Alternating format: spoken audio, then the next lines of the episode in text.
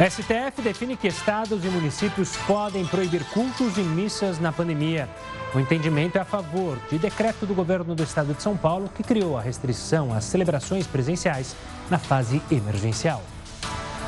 Brasil bate novo recorde e registra 4.249 mortes por coronavírus. Ministro Barroso, Barroso determina que Senado instale CPI da pandemia. E ainda, doutor Jairinho e mãe do menino Henri Borel são presos pela polícia no Rio.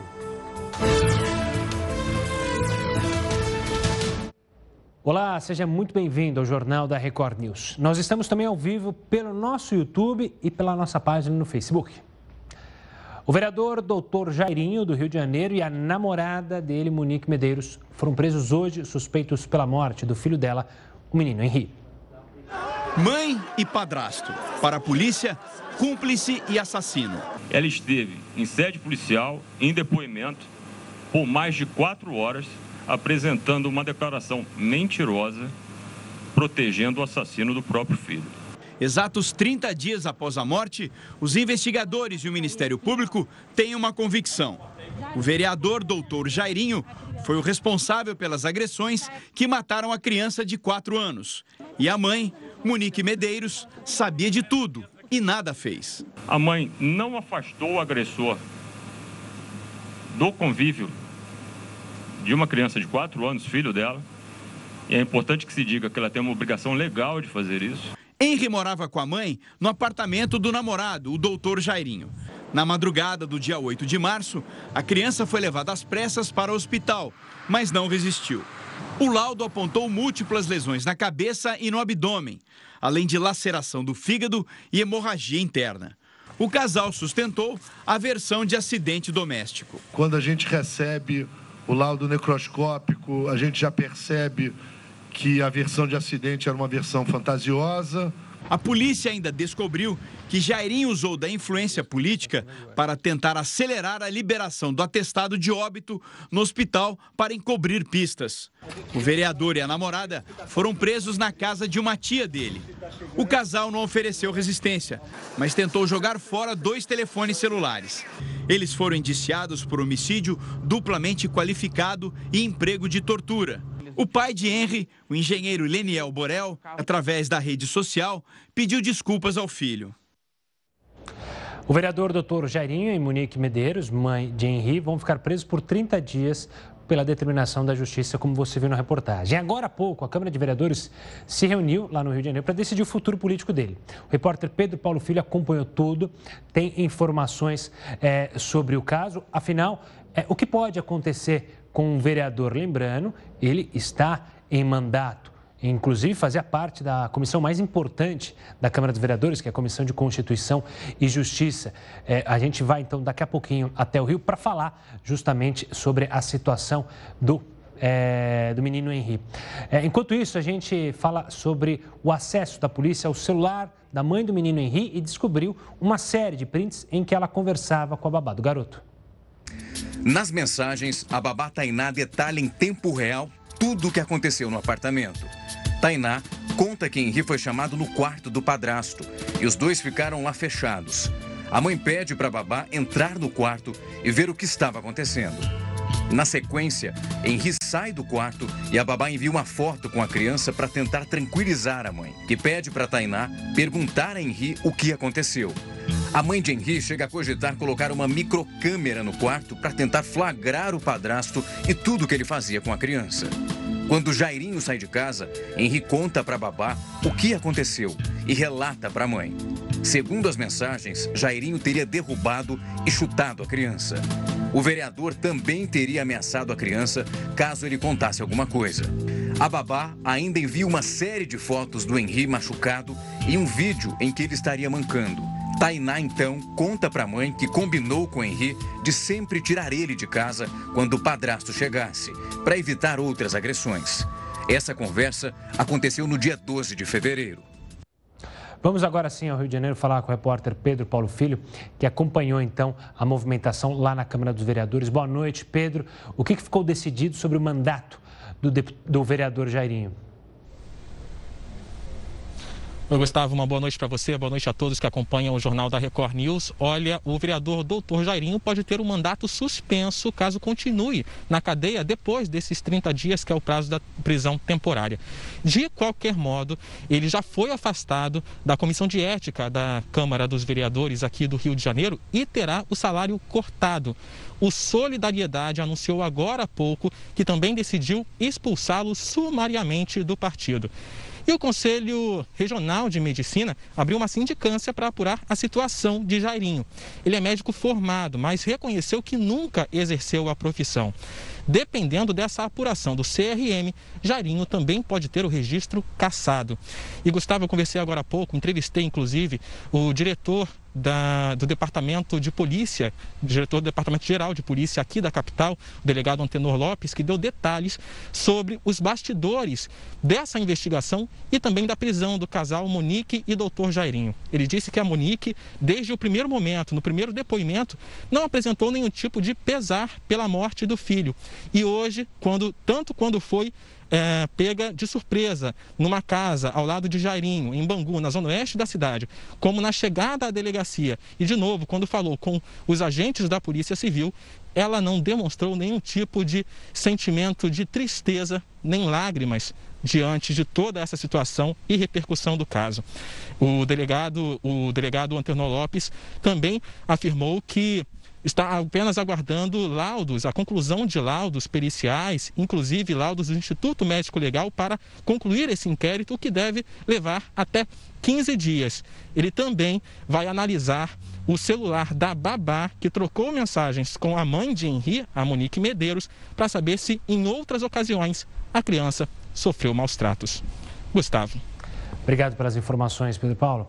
Ainda sobre o caso, a gente conversa agora com o advogado e ex-conselheiro do Conselho Nacional dos Direitos da Criança e do Adolescente, Ariel, Ariel de Castro Alves. Ariel, obrigado pela participação aqui conosco. Infelizmente, para falar sobre um caso absurdo, que é esse caso da morte do menino Henri.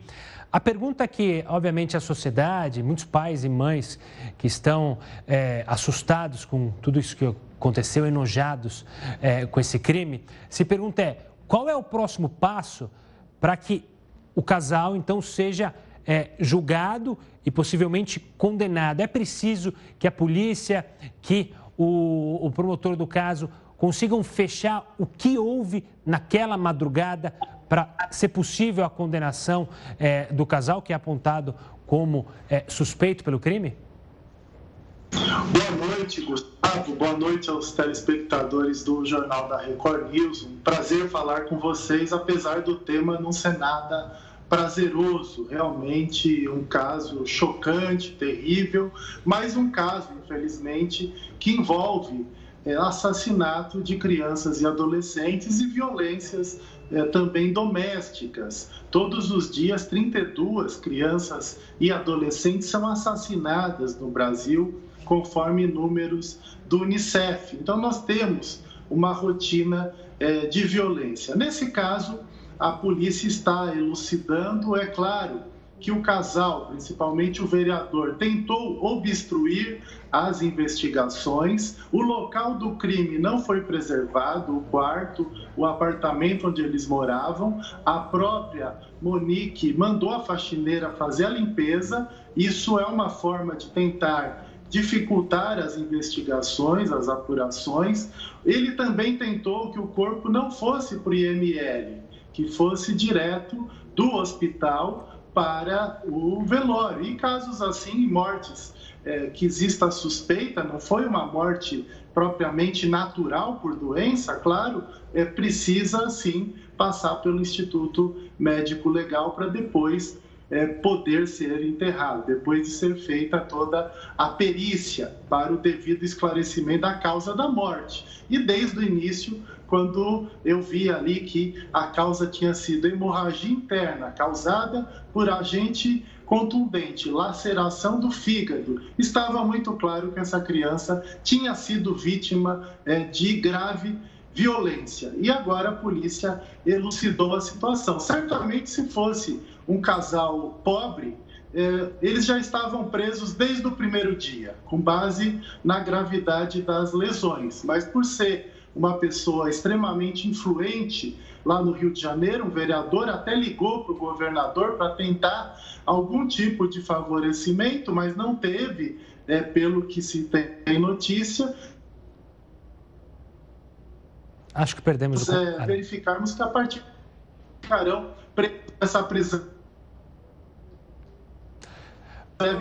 Vamos tentar é, reconectar com o Ariel de Castro para falar, porque ele tocou num ponto nevrálgico, que é justamente o poder de influência do doutor Jairinho. O pai dele é um coronel, ex-coronel da Polícia Militar. É, o quanto isso pode influenciar na investigação da polícia, o quanto isso pode influenciar justamente num futuro júri, lembrando que casos como esse, um crime contra a vida, tem que ir para júri popular. E a gente já viu inúmeras vezes aqui no Brasil, júri popular sendo anulado por papel é, do advogado da defesa que pede é, a anulação do julgamento, por isso que preocupa muito. Ariel, você está de volta aqui com a gente, a gente teve um probleminha é, no sinal, mas já de volta, você tocou num ponto, como eu mencionava há pouco, muito nevrálgico, que é justamente esse poder de influência e esse poder do doutor Jairinho e da família dele. Eu citava aqui que inúmeros casos que foram a júri popular no nosso país são anulados depois da definição. A gente corre esse risco dessa investigação se estender e esse poder de influência atrapalhar o trabalho tanto da polícia quanto do Ministério Público e da Justiça? Esperamos que não, diante da repercussão agora do caso, essa própria cobertura da imprensa é fundamental para que tenhamos um resultado. Inclusive, a própria Record fez várias matérias né, do próprio Cabrini no Domingo Espetacular que serviram nesse processo é, de pressionar para que tivéssemos o devido esclarecimento. Inclusive, as matérias mostraram casos anteriores envolvendo o doutor Jairinho, com relação a outros enteados, a um filho de uma namorada, a uma filha de uma outra namorada, que também foram vítimas de violência. Um dos casos, até uma tentativa de afogamento. Casos que as vítimas não levaram adiante por, por conta do medo, por estarem aí é, temendo serem vítimas é, de represálias também, além de terem sido vítimas de violência, porque essas ex-namoradas também trataram de episódios de violência contra elas, também temiam sofrer represálias. Também é, vi recentemente o um relato de um jornalista que disse que o é, doutor Jairinho estava envolvido naquele caso da equipe do jornal O Dia, em 2008, que foram torturados por milicianos. Existe, então, essa, esse possível envolvimento do doutor Jairinho com o pai dele, que é coronel da Polícia Militar e ex-deputado, também com as milícias cariocas. Mas a Polícia Civil hoje atuou de uma forma contundente, existem muitas provas, o, ca o caso deve ser concluído com o relatório final da Polícia Civil. O Ministério Público logo deve oferecer a denúncia, depois, acatada a denúncia, dá início à instrução processual até uma possível pronúncia, para que eles sejam submetidos a um tribunal do júri. E vejo que, é, conforme casos anteriores, com essa mesma repercussão, como do Bernardo Boldrini, no Rio Grande do Sul, e da Isabela Nardoni aqui em São Paulo, que certamente você, Gustavo, acompanhou, porque você já está na, na imprensa, na comunicação há alguns anos. Então, esses casos tiveram condenações e provavelmente também nesse caso nós teremos um desfecho assim no tribunal do júri com condenações. É claro que existem as possibilidades de recursos, a possibilidade até de anulação do primeiro júri, mas eu entendo que ao final eles serão condenados a penas que podem variar até a mais de 30 anos de prisão pela gravidade, né? Usaram inclusive de tortura e no caso a vítima é uma criança. Ariel, obrigado pela participação, né? Que a justiça seja feita. Infelizmente, só será um alento. A gente viu as imagens do pai é, do Henrique, um alento para ele, porque o Henrique nunca mais vai voltar, infelizmente, um caso é, que a gente pode usar literalmente a palavra nojo do que ocorreu com esse menino e com essa família. Obrigado, Ariel. Até uma próxima que a gente possa falar sobre assuntos mais é, felizes, porque infelizmente está difícil mesmo. Obrigado, Ariel. Agora a gente fala de um levantamento feito pelo Conselho Nacional de Secretarias Municipais de Saúde que apontou que mais de mil municípios do país tinham estoque de oxigênio para apenas 10 dias. O oxigênio produzido no Brasil sempre foi suficiente, mas agora o cenário é completamente diferente. Médicos explicam que um paciente com Covid em estado grave precisa de 5 a 10 vezes mais oxigênio do que uma pessoa diagnosticada com outra doença. E mesmo com a produção operando no limite, faltam cilindros para o armazenamento e transporte adequado. Em São Paulo, o governo recebeu hoje mil concentradores para preenchimento e distribuição de cilindros. Mas o ideal mesmo é que o número fosse dobrado. Vamos aos números da pandemia, porque o Brasil hoje registrou mais um novo recorde. Então a gente já tem aqui na nossa tela, são ao todo 13 milhões 279.857 casos. O número que mais entristece a gente é justamente esse último aqui, porque são 4.249 mortes em 24 horas, de acordo com os dados do Ministério da Saúde. Com isso, a gente chega a 300, 345 mil e 25 mortes desde o início da pandemia. Ainda nessa edição a gente vai falar mais sobre coronavírus. A Fiocruz, por exemplo, promete entregar 100 milhões de doses da vacina contra a Covid-19 até julho. A gente vai falar sobre isso porque esses números a gente quer que suba e que suba urgentemente. O Jornal da Record News volta em instantes. Continue conosco. Estamos de volta para falar de uma pesquisa do Unicef que revelou que 46% dos jovens não confiam nas vacinas contra o coronavírus. Nós convidamos a oficial de participação de adolescentes do Unicef no Brasil, Gabriela Mora, para falar sobre esses dados e trazer detalhes sobre esse levantamento. Boa noite, Gabriela. Obrigado pela participação aqui conosco. Ah, são números que espantam, ainda mais vindo de jovens que têm é, facilidade do acesso à informação. A gente consegue entender é, por que essa desconfiança tão grande nessa faixa etária? Boa noite, um prazer estar aqui com vocês. Realmente, a imprensa brasileira tem feito um trabalho fundamental para apresentar para a sociedade fontes confiáveis para se informar sobre a pandemia, mas para os adolescentes, a principal fonte de informação sobre a Covid-19 vem das redes sociais e das pessoas ao redor, que provavelmente também se informam via redes sociais. Então, para essas novas gerações, a promoção da saúde, assim como socialização, aprendizado, afeto, tudo acontece mediado pelas novas tecnologias, né? por meio das plataformas digitais. Então, isso mostra a importância da responsabilidade, da nossa responsabilidade como adultos, como sociedade, Estado, família, escola, de contribuir para a educação digital.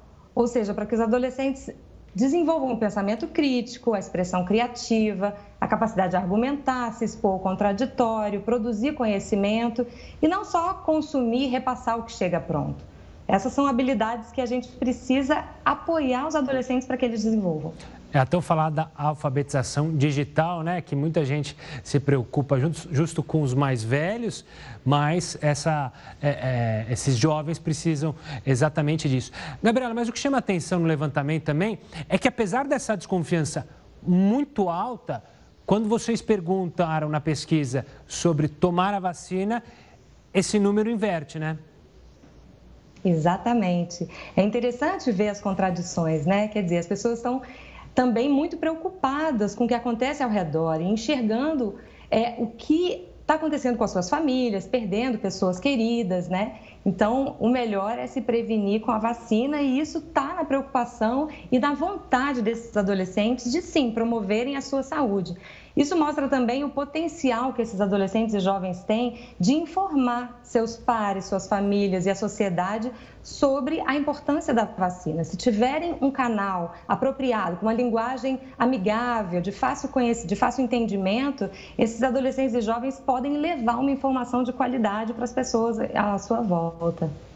Gabriela, não só nessa pesquisa, mas por todo o trabalho que vocês fazem do Unicef, lá no Unicef, vocês percebem a discrepância entre é, a formação dos jovens pelo Brasil, o Brasil é um país continental, há muita diferença é, do jovem do norte, nordeste, para o sul, para o sudeste, onde a economia é mais forte. É, vocês conseguem identificar isso ou não? Essa é, mudança não é tão grande?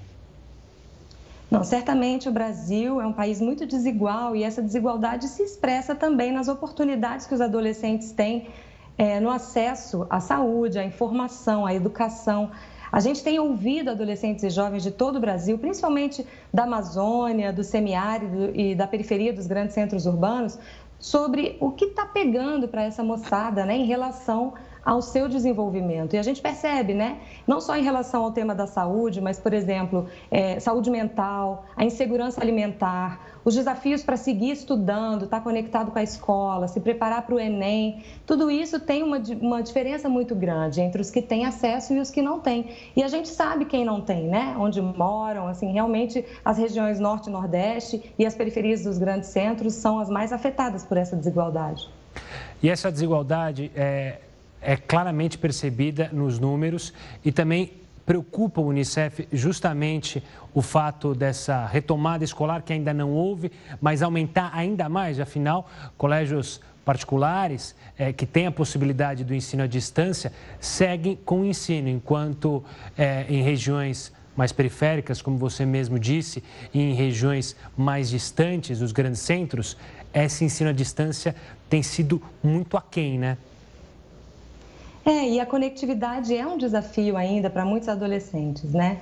Então, o que a gente tem feito, até considerando esse cenário agora do isolamento social, é ocupado essas redes sociais que os adolescentes estão lá, né, socializando, aprendendo, é, dialogando e com informações importantes, é, como por exemplo essa das vacinas. Então, é, é a gente fez um, um chatbot, né, um robozinho com informações é, trazidas da OMS para que os adolescentes compreendam exatamente quais as informações sobre as vacinas disponíveis até então. E qualquer pessoa pode é, participar, basta escrever vacinas info para um número de WhatsApp, que é 61 9687 1768. E aí os usuários, né, adolescentes e jovens, podem ter acesso a um cardápio de informações para tirar as suas dúvidas sobre as vacinas desenvolvidas até o momento. Ótima iniciativa, Gabriela. E eu quero agradecer demais também a participação aqui para falar sobre esses dados preocupantes dos jovens. E a gente sempre está eh, é, com o espaço aberto aqui para todos do Unicef, para a gente trazer informação de qualidade e análise sobre os nossos jovens e sobre as nossas crianças. Um forte abraço, Gabriela, e até uma próxima. Agora a gente fala da Fundação Oswaldo Cruz, que prometeu, olha só, entregar 100 milhões de doses da vacina de Oxford ao Ministério da Saúde até julho e a produção de imunizantes deve aumentar ainda mais a partir do segundo semestre. Isso porque a Fiocruz vai fabricar os insumos que hoje são importados. A expectativa é que o Brasil tenha uma vacina de produção totalmente nacional em setembro. Durante uma audiência virtual na comissão da Covid no Senado, a presidente da Fiocruz explicou que o ingrediente farmacêutico ativo, o IFA, é o principal insumo para a produção. Como ele vem da China, é preciso que a fundação assine um contrato garantindo a transferência de tecnologia. Acho que é, é isso que dará sustentabilidade. Nós temos as questões da urgência do momento, mas nós estamos trabalhando e sabemos com a sustentabilidade dessa vacinação, é, que precisa ser pensada também em relação a este ano e ao próximo ano. Até julho, a Fiocruz deve entregar cerca de 100 milhões de doses de vacinas para o SUS. Já o Instituto Butantan afirmou que a partir do dia 20 deve voltar a fabricar a Coronavac. A produção foi paralisada ontem por falta da matéria-prima, que também vem da China. No fim da tarde, os senadores aprovaram por unanimidade a proposta de emenda à Constituição que retira os impostos relacionados à vacinação nos próximos cinco anos. O que significa que estados e municípios e o Distrito Federal estão proibidos de cobrar tributos sobre produção, armazenamento, comercialização e transporte de imunizantes.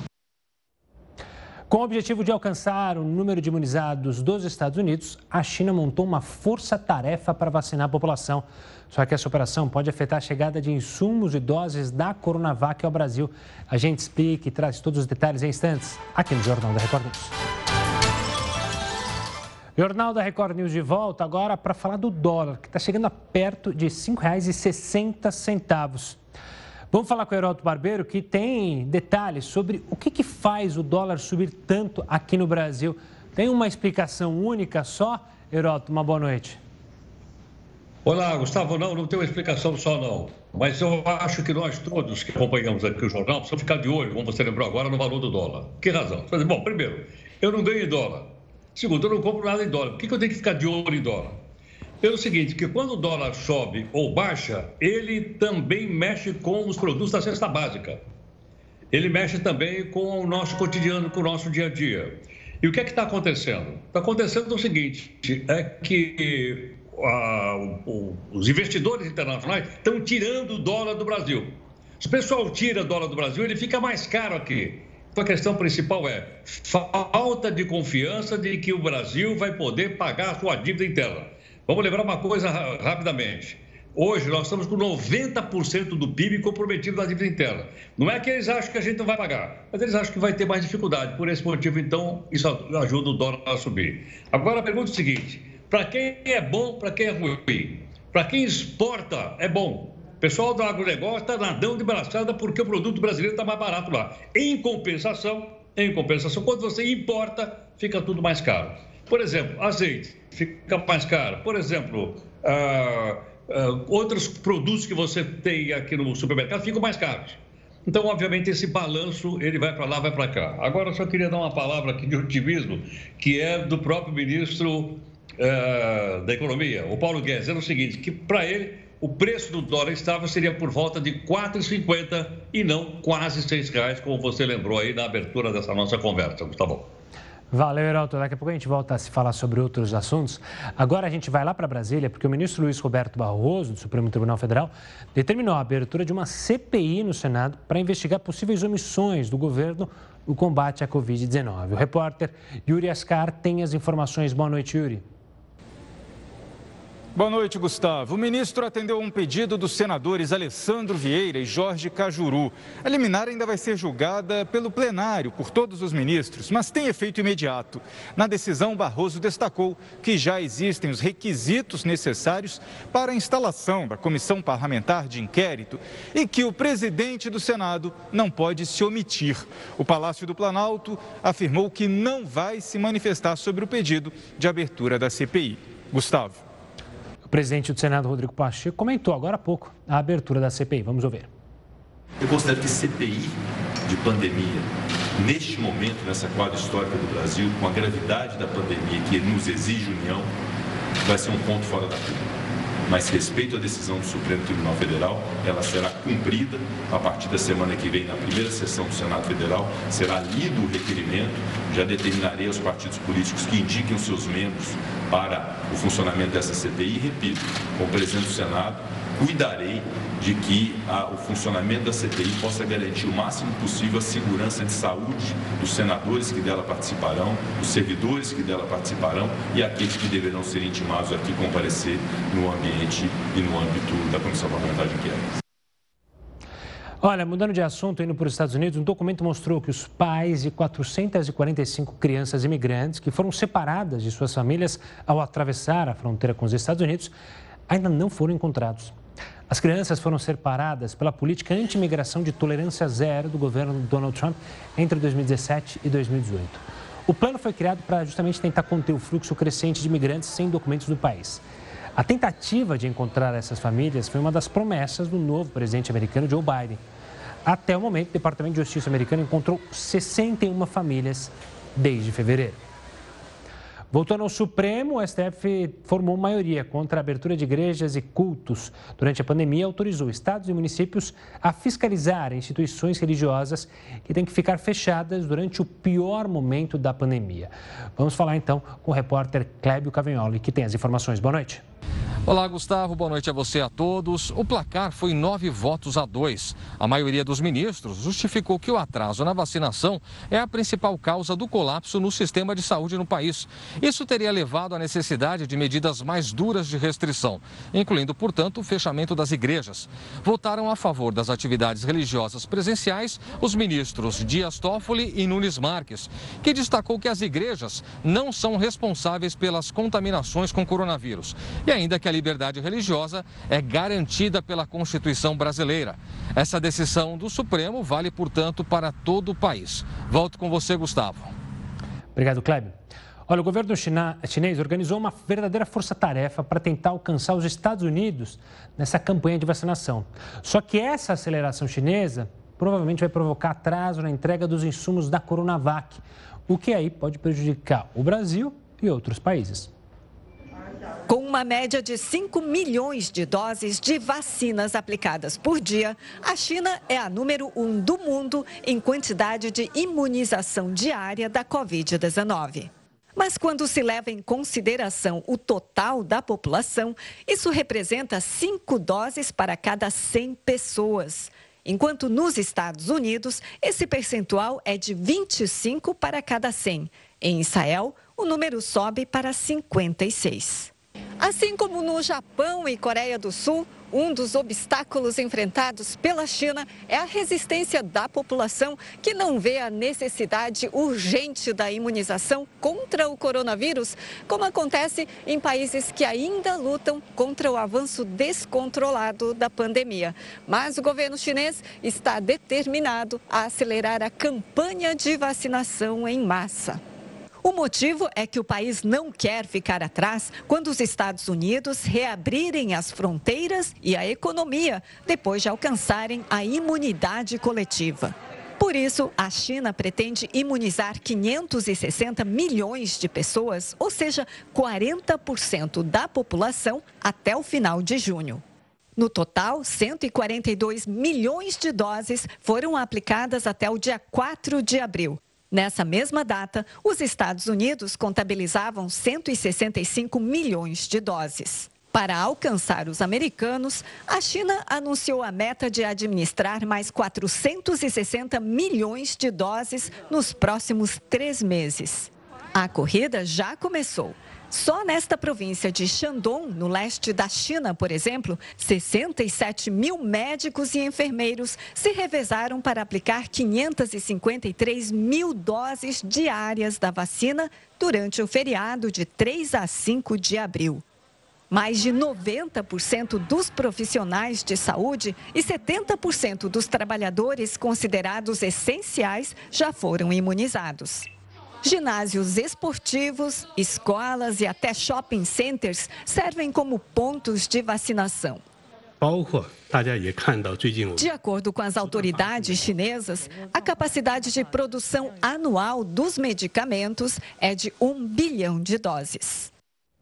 E um teste para o desenvolvimento de uma vacina voltada a combater o vírus do HIV teve resultados positivos. O Geraldo vai contar para a gente que vacina é essa que também pode curar outras doenças, é isso mesmo? Tem... Está me ouvindo, Heroto? Acho que não temos o Heroto. Exatamente, ah, Gustavo. Porque a gente tem esquecido também outras doenças.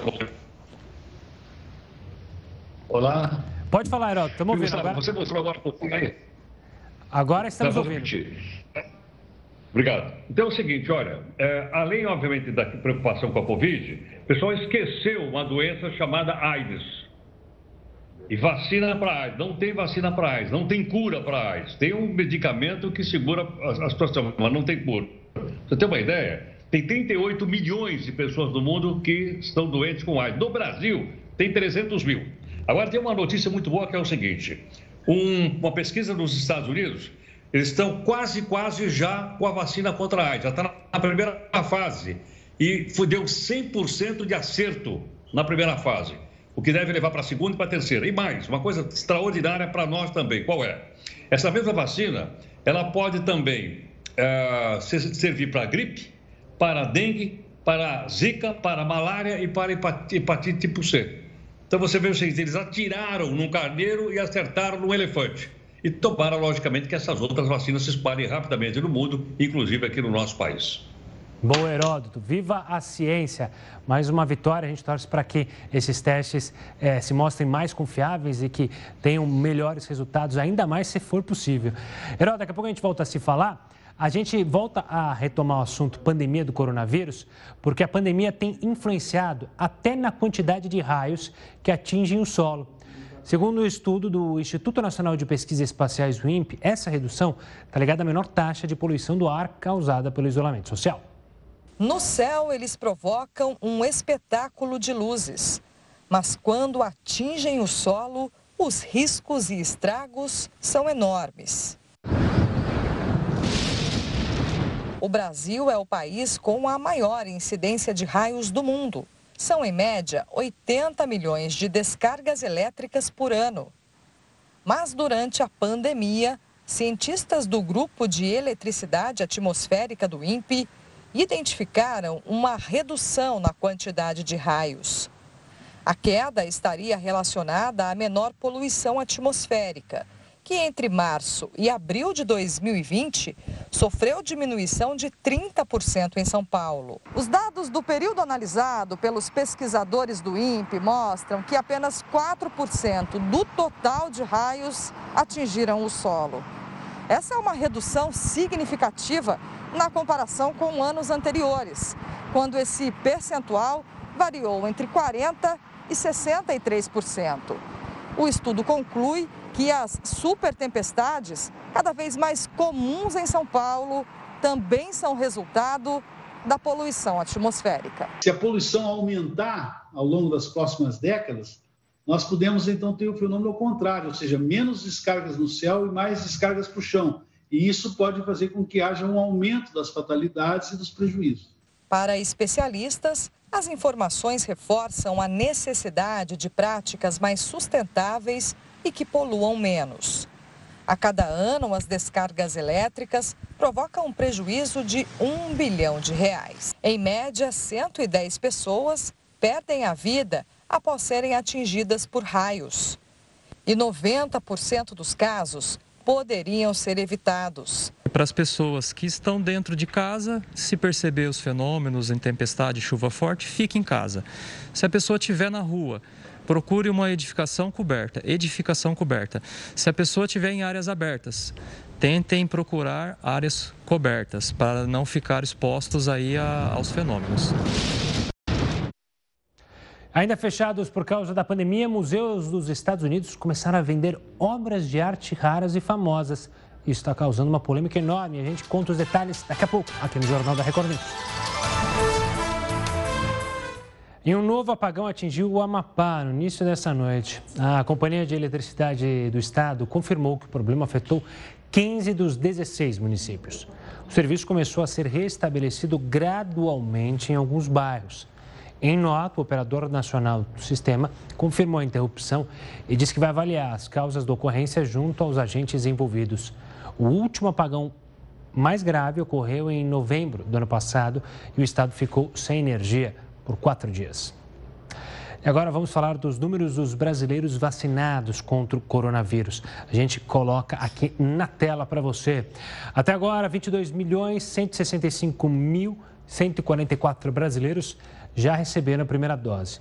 A segunda dose, esse número chega a 6 milhões 360 mil 569. A gente segue na expectativa desse número aumentar cada vez mais. Vamos falar mais uma vez com o Heroto Barbeiro?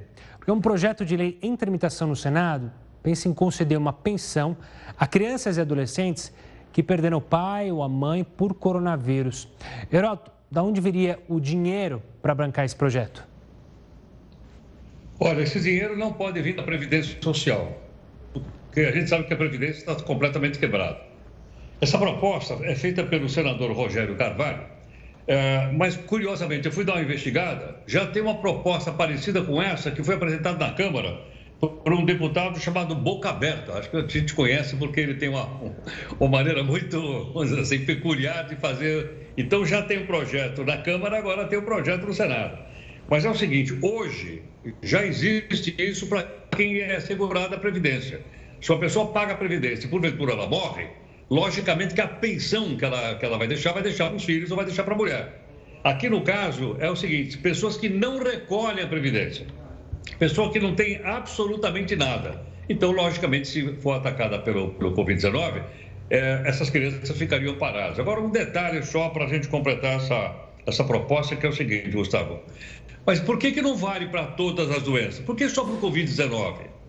Imagine, por exemplo, seguinte: uma família qualquer da periferia de uma cidade brasileira. Morre o pai, morre a mãe, não pagaram a Previdência? E aí, quem vai cuidar das crianças?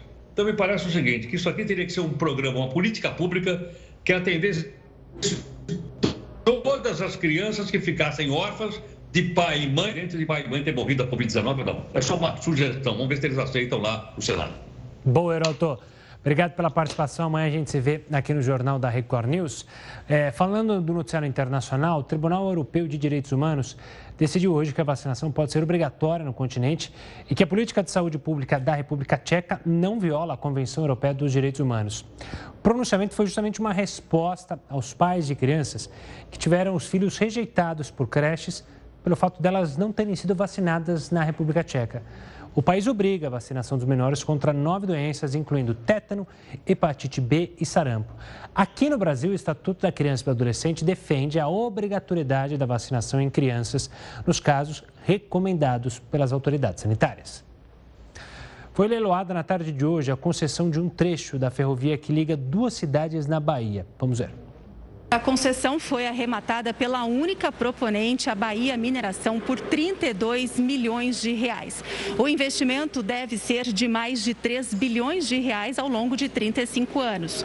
O trecho de 500 quilômetros vai ampliar o escoamento de grãos e minério de ferro da região de Caetité para o futuro porto de Ilhéus, que deve ser inaugurado em 2025. E amanhã está previsto mais um leilão Desta vez, serão cinco terminais portuários. E as geadas fora de época forçaram os vinicultores a encontrar uma maneira inusitada para não perder a produção. As videiras da região francesa, conhecida mundialmente pelos vinhos, agora brilham com milhares de pontos de luz laranja. Apesar da bela imagem, as cerca de 600 velas são para as mudas não congelarem. As temperaturas na região têm chegado a 5 graus abaixo de zero. Em 2017, uma forte onda de frio danificou tantos vinhedos que a produção anual de vinho francês foi a mais baixa da história. Fechados por conta da pandemia e sem receber visitas, os museus americanos agora podem vender obras de artes, até as mais raras e famosas, para tentar compensar as perdas. Mas o assunto é alvo de muita polêmica pelo mundo, especialmente na Europa. Visitar um museu é uma imersão na história e na cultura. Agora você já pensou em poder comprar uma peça de um museu famoso? E quem sabe estampar um Picasso na sala de casa? O quadro Mulher Sentada junto de uma janela vai a leilão no mês que vem, podendo chegar a 55 milhões de dólares, o equivalente a mais de 307 milhões de reais. E que tal um quadro de Monet ou Andy Warhol, uma pintura do artista americano estimada em 65 milhões de dólares, foi colocada à venda pelo Museu de Arte de Baltimore em outubro do ano passado. Antes, esse tipo de negócio, a chamada alienação, só podia ser realizado para a compra de novas obras de arte.